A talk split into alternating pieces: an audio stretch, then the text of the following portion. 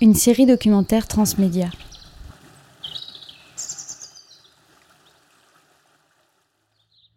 Perdre son temps, gagner en efficacité, être plus productif. On a souvent l'impression de courir après le temps. Dans cette série de podcasts de 4 épisodes, on vous propose de ralentir. Comment répondre à la pression de l'immédiateté du monde numérique? Comment prendre son temps pour voyager? Pour ce premier épisode, on vous parle du temps de travail et des outils pour mieux concilier la vie professionnelle et personnelle.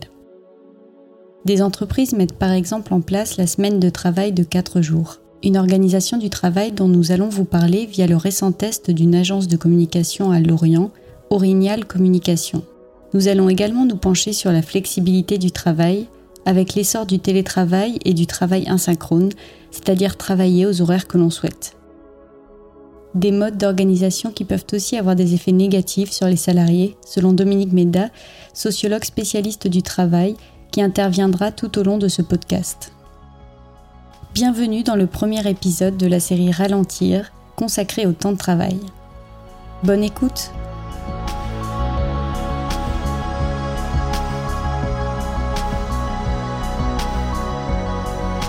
Quand on se compare, nous sommes un pays qui travaille moins que les autres en quantité, ça reste vrai. Et donc nous avons une quantité de travail allouée qui n'est pas au bon niveau, à la fois dans le cycle de vie en horaire cumulé. Et au fond, on a une force qui est notre modèle social et éducatif, mais on a une faiblesse, c'est qu'on n'a plus le modèle productif qui permet de le financer. Emmanuel Macron a tenu ses propos lors d'un discours de présentation du plan d'investissement France 2030. Des propos qui résument une idée bien ancrée sur les Français et le travail, en particulier depuis la première loi Aubry votée en 1998 sur le passage des 35 heures par semaine. Dans les faits, qu'en est-il? Dominique Méda nous éclaire. On entend très souvent que les Français travailleraient moins que, que les autres, en, gros qu'on serait des paresseux et que nous serions abonnés aux au loisirs. Alors en fait, quand on regarde d'un peu près euh, cette question, il n'en est rien puisque euh, la France travaille euh, plus qu'un certain nombre de nos voisins. D'abord tout le monde pense que les Français travaillent 35 heures, mais il faut rappeler que 35 heures, ça n'est que la durée euh, légale et ça n'est pas une durée maximale. C'est-à-dire, c'est la durée au-delà de laquelle on va devoir, les employeurs vont devoir payer des heures supplémentaires. Euh, donc, euh, on travaille beaucoup plus que, que, que 35 heures.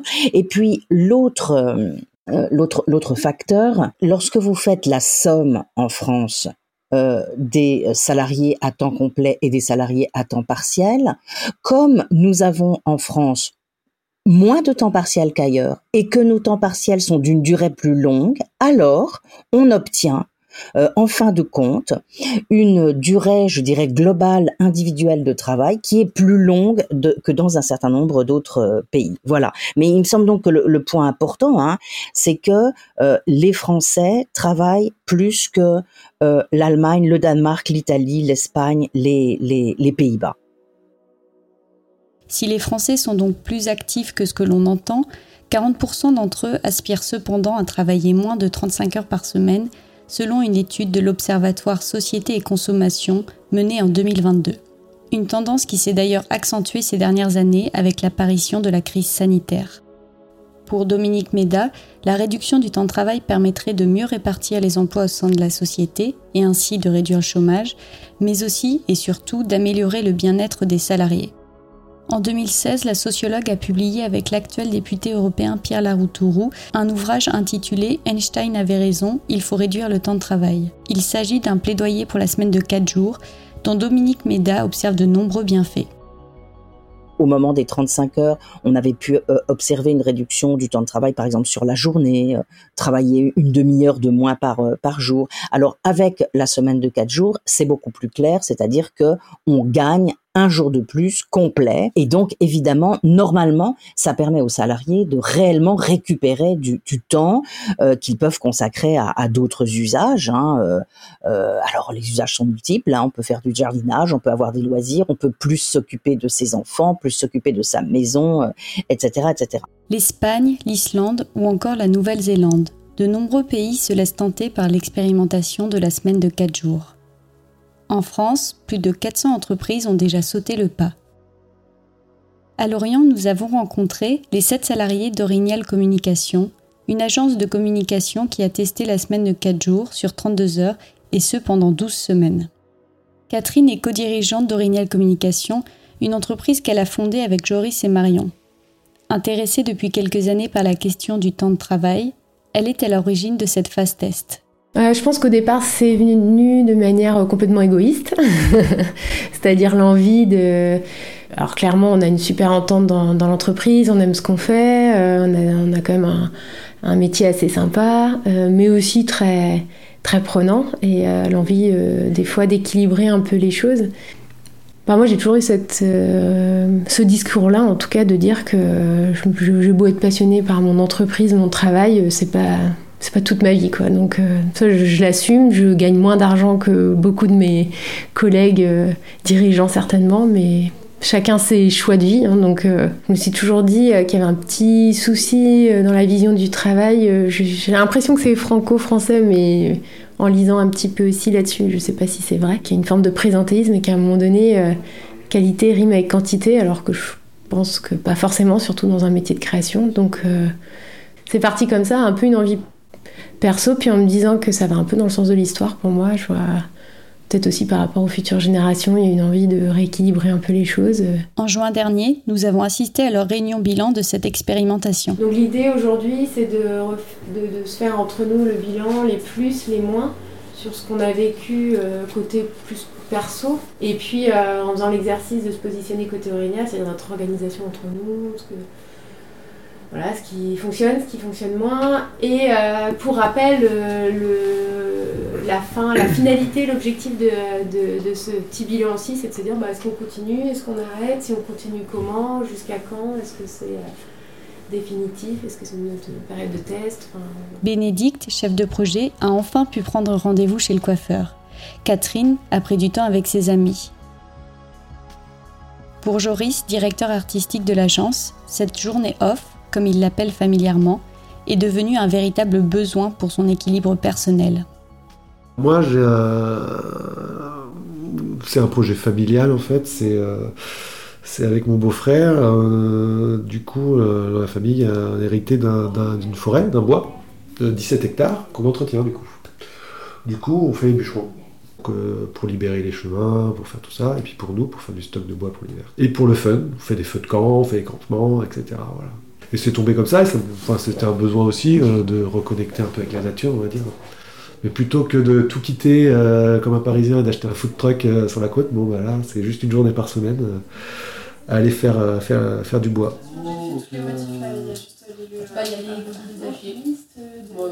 Ça fait combien 15 ans 16, 17, 16, 17 ans que je suis graphiste?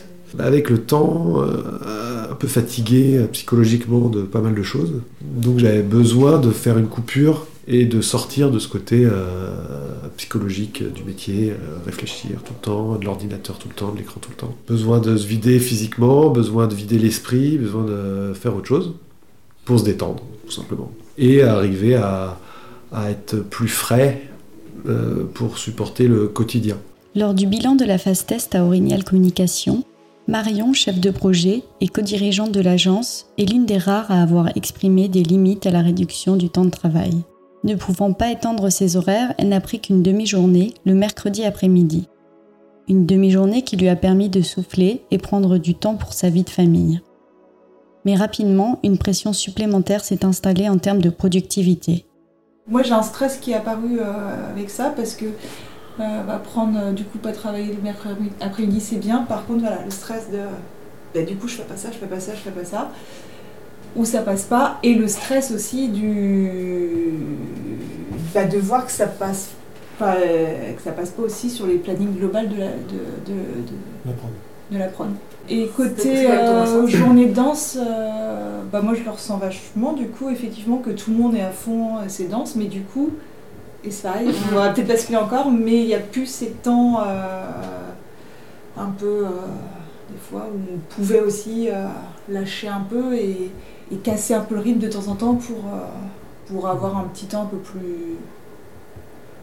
On s'échappait un petit peu plus du boulot peut-être. Mais, mm.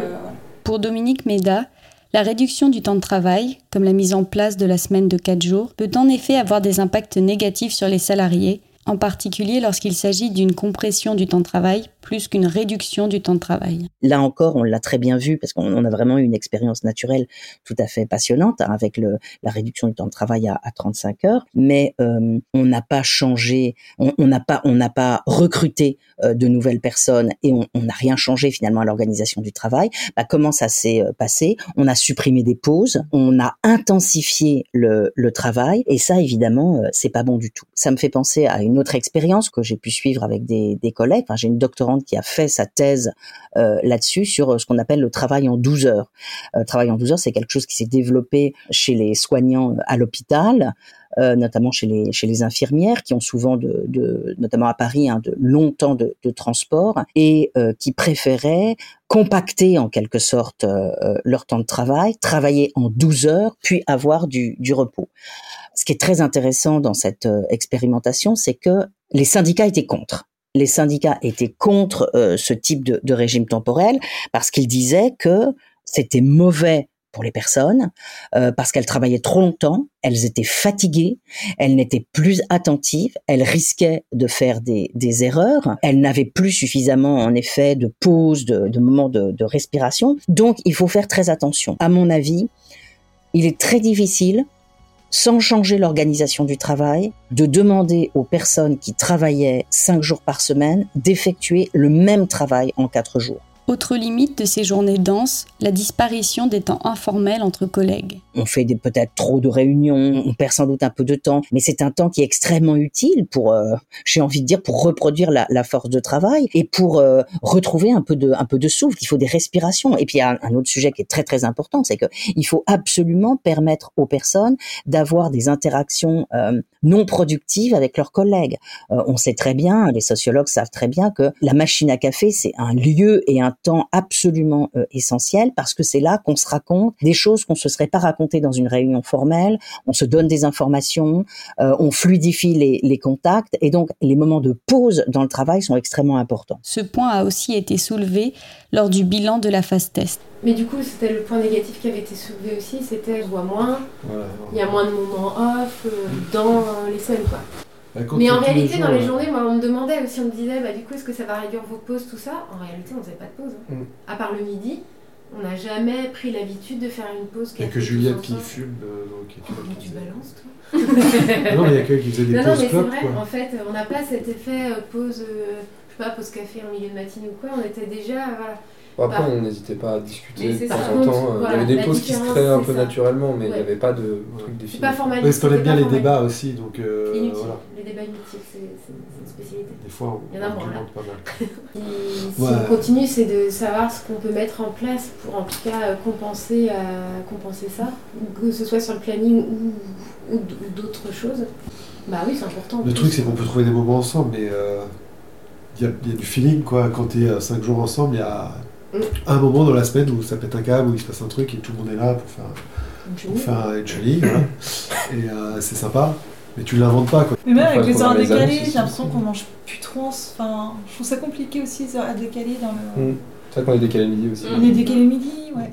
En plus de ces contraintes sur le rythme de travail, la semaine de 4 jours concentre un certain nombre de craintes de la part des employeurs qui devraient réduire le temps de travail sans réduire le salaire ce qui entraînerait donc une augmentation du coût de production. Alors, on pourrait régler ce problème en réorganisant le travail et puis en jouant sur d'autres variables. Nous, ce qu'on avait proposé euh, dans, notre livre, hein, c'était euh, une forme de modération salariale pendant assez peu de temps. Ça consiste à renoncer à des augmentations de salaire pendant, pendant un certain temps, pour la sociologue, la modération salariale n'est pas envisageable en raison des difficultés actuelles de pouvoir d'achat des Français et des Françaises mais d'autres leviers sont actionnables, comme la baisse des cotisations sociales de l'État pour encourager l'instauration de la semaine de 4 jours, ou encore la prise en compte des gains de productivité des salariés, à condition que ceci n'ait pas trop d'effets délétères sur la cohésion d'équipe. À Orignal Communication, les bienfaits, notamment sur la vie personnelle, semblent l'emporter au sein de l'équipe.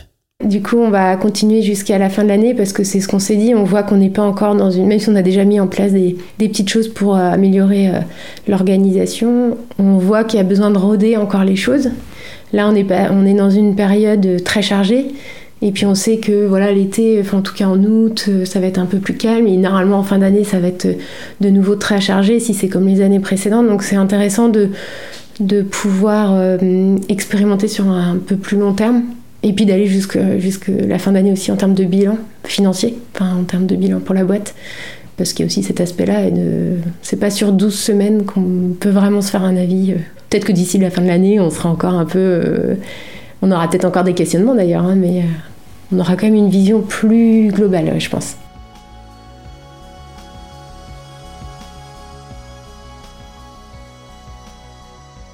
Au-delà de la semaine de 4 jours, des entreprises tentent d'instaurer plus de flexibilité afin que les salariés organisent leur temps de travail comme ils l'entendent, dans la limite du possible bien sûr. Le but, un meilleur équilibre entre la vie professionnelle et personnelle.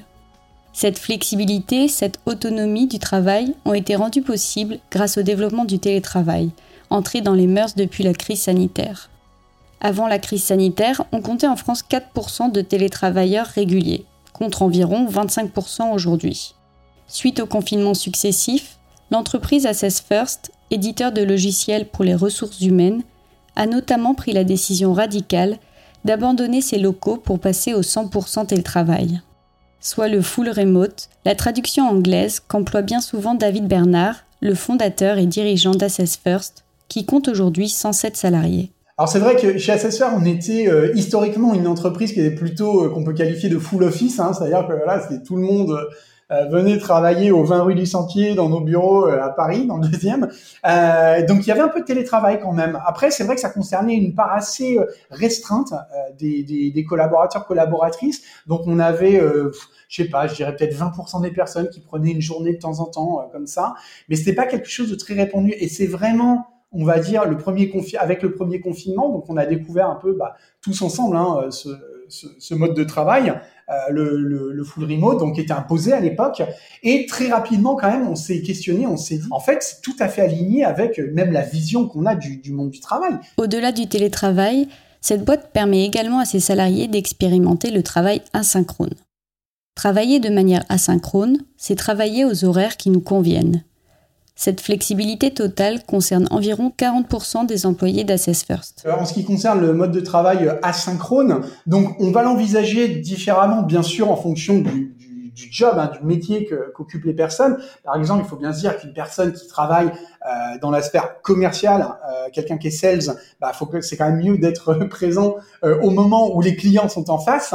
Euh, mais on a aussi beaucoup de, de, jobs comme par exemple tous les métiers liés à la science-innovation, aux produits ou encore à la tech, euh, où il y a quand même beaucoup plus de, de, souplesse, de flexibilité. La plupart des personnes sont quand même calées sur des modes, enfin comment dire, sur des horaires plutôt classiques mais c'est pas par obligation, c'est juste parce que bah, ça correspond à la façon dont les personnes ont, euh, organisent leur vie. Euh, après, on a aussi des personnes bah, qui préfèrent euh, se lever à 5 heures du matin parce que c'est leur truc.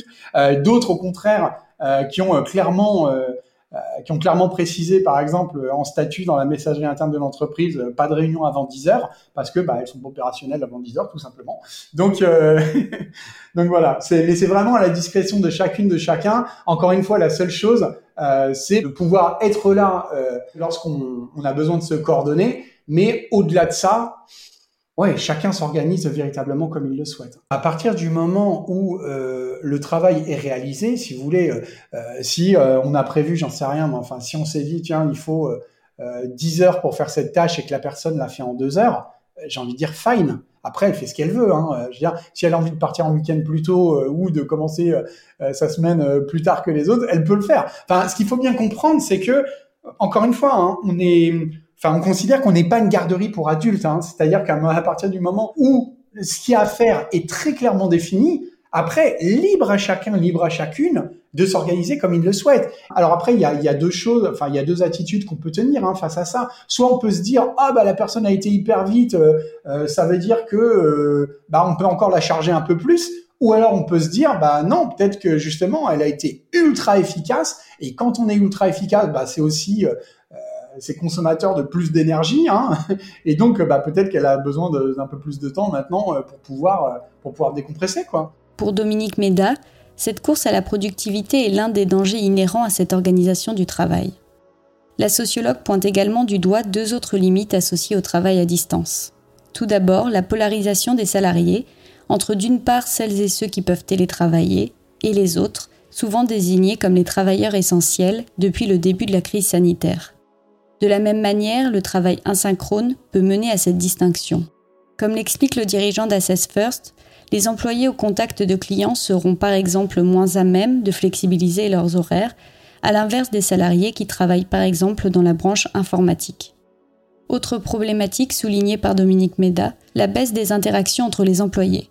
C'est ce que l'équipe de Rignal Communication a également noté lors de son bilan. Il faut absolument pas nier que le télétravail, et le télétravail euh, total, je dirais, a énormément d'inconvénients, hein, et on, commence à le, on commence à le voir. Hein. C'est-à-dire que les entreprises qui sont passées totalement en télétravail ou bien euh, qui ont fait par exemple quatre jours de télétravail, bah, un des problèmes c'est que les personnes ne se voient plus. C'est-à-dire que même si on a un jour qui est choisi pour que tout le monde se, se voit, bah, alors là, ce jour devient euh, euh, extrêmement, extrêmement dense, parce que c'est là que se passent toutes les réunions.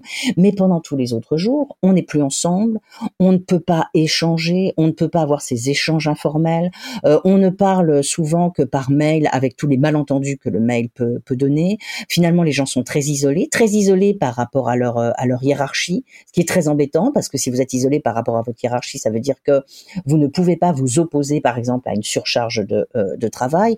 Et quand on dit que ah bah si vous avez fini votre travail, bah euh, vous pouvez aller faire, autre chose. Donc euh, si vous êtes suffisamment euh, productif pour finir votre travail à 15 heures, ah bah, vous allez récupérer du temps libre pour vous. Ça, en quelque sorte, ça accroît la tendance au productivisme. Donc vous allez avoir tendance à travailler encore plus vite, à intensifier votre travail, peut-être à parler encore moins avec les gens, par exemple à faire une petite réunion par par une application numérique. Et je pense que c'est pas bon du tout. C'est-à-dire qu'un peu de télétravail, c'est bien, mais beaucoup de télétravail me semble tout à fait dangereux. Et puis, alors quand on dit, euh, bah voilà votre charge de travail, si vous avez fini à 15 heures, vous récupérez votre euh, le temps libre. Euh, attention, attention, ça c'est toute l'histoire, toute l'histoire du, du, temps de travail sur plusieurs siècles hein, et, et, et, du jeu entre les employeurs et les salariés. C'est que si on s'aperçoit que vous êtes capable de faire votre travail et de le finir à 3 heures, la prochaine fois, on vous donnera plus de travail. C'est exactement ce que ce que Taylor, euh,